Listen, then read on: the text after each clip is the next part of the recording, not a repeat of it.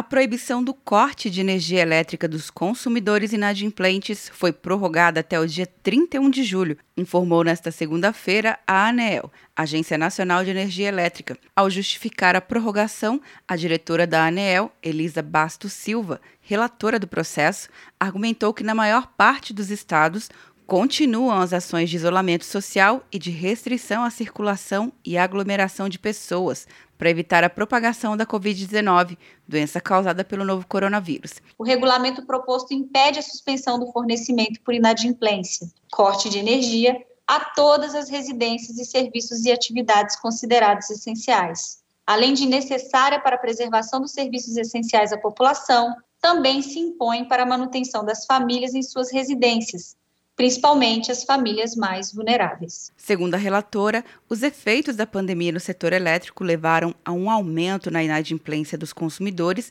e a redução do mercado das distribuidoras, devido à diminuição na atividade econômica e da necessidade de manutenção do serviço. Esclareço que o impedimento à suspensão do fornecimento por inadimplência não comprometeu o direito de cobrança das distribuidoras de energia elétrica, que podem utilizar diversos meios de cobrança, como o parcelamento, por exemplo, na negociação do débito. A proibição do corte de energia por 90 dias foi aprovado pela agência no fim de março.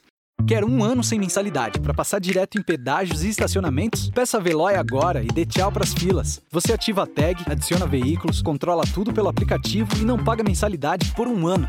É por tempo limitado. Não perca. Veloy. Piscou, passou.